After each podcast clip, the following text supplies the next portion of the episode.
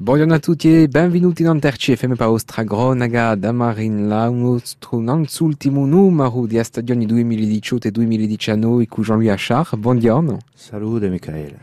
Allora, chi ci aspetta oggi Jean-Louis? Allora, oggi se non mi arrangia mica, amico, voglio fare una edica. Non l'ho mica fatti tutta la stagione, ma voglio rendere un piccolo omaggio a un cidelio mediterraneo, un militante culturale abbastanza conosciuto, posto che è stato un compagno di strada di Cantavublo Corso. E voglio dire a chi, a chi punto sono stato e sono sempre onorato di aver accompagnato la sua strada di militante in tanto amico, in famiglia. Dunque voglio dire l'ultima cronica a un amigone Eric Ginest, posto che ci accompagneremo sempre a Longanda a Spirgo. D'altronde, di sicuro Michele abbiamo promesso di parlare per compiere il nostro gigolo antico di parlare di Cleopatra. Allora mi parlare di, di sta ona, di sta regina, che è stata una regina di più mitiche dit.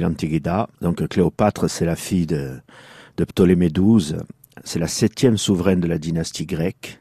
Dès l'Agide a porté ce nom et a régné sur l'Égypte. Donc à l'époque, imaginez, un siècle avant Jésus-Christ, c'est quand même une innovation assez rare. Donc euh, c'est aussi la dernière reine d'Égypte parce qu'à sa mort, euh, son pays est transformé en une simple province romaine. Donc, euh, elle a mené une guerre sans merci euh, contre les Romains, et c'est grâce aussi, on le sait, à ses amours courageuses qu'elle a réussi à, à la fois à être aussi célèbre et en même temps à maintenir une sorte d'unité dans son pays. Alors, le mythe de cette femme particulière est né parce qu'elle fut bien sûr une femme hors du commun.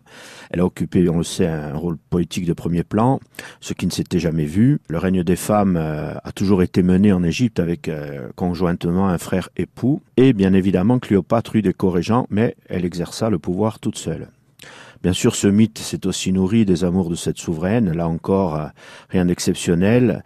Euh, les prédécesseurs, sa, sa, tante Cléopâtre VI et sa grand-mère Cléopâtre V, ont connu aussi et collectionné des amants, mais la reine d'Égypte, Cléopâtre VII, a choisi des amants extrêmement puissants puisqu'elle a aimé Jules César, vainqueur des Gaulois, maître de Rome, puis Marc-Antoine, le rival d'Auguste, pour la domination de l'Empire romain. Donc ses amours sont étroitement liés à, son rôle politique et on fait d'elle une femme qu'on a dit parfois sans scrupule, pour laquelle, paraît-il, euh, tout la fin justifiait tous les moyens. C'est une femme politique, elle est guidée par un seul principe, préserver euh, à tout prix l'indépendance de l'Égypte, c'est cette ligne politique qui lui a permis d'arriver au pouvoir. Elle est belle mais intelligente puisque lorsqu'elle rencontre César, elle a seulement 15 ans, il en a 55. Elle en profite pour le séduire, elle euh, l'immerge dans la, volupté, dans, les arts, les traditions égyptiennes, et elle arrive, comme cela, petit à petit, à faire dresser, notamment sur le forum, euh, une statue de Vénus par César, qui a son, son physique.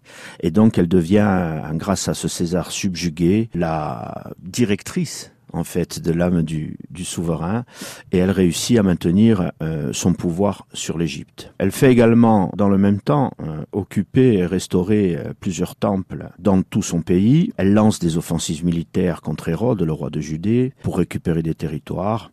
Et euh, enfin, quand Marc-Antoine s'annonce en Égypte en 41 avant Jésus-Christ, elle euh, change, si j'ose dire, de, choix et d'homme et d'amant, et elle va à sa rencontre sur un navire magnifique.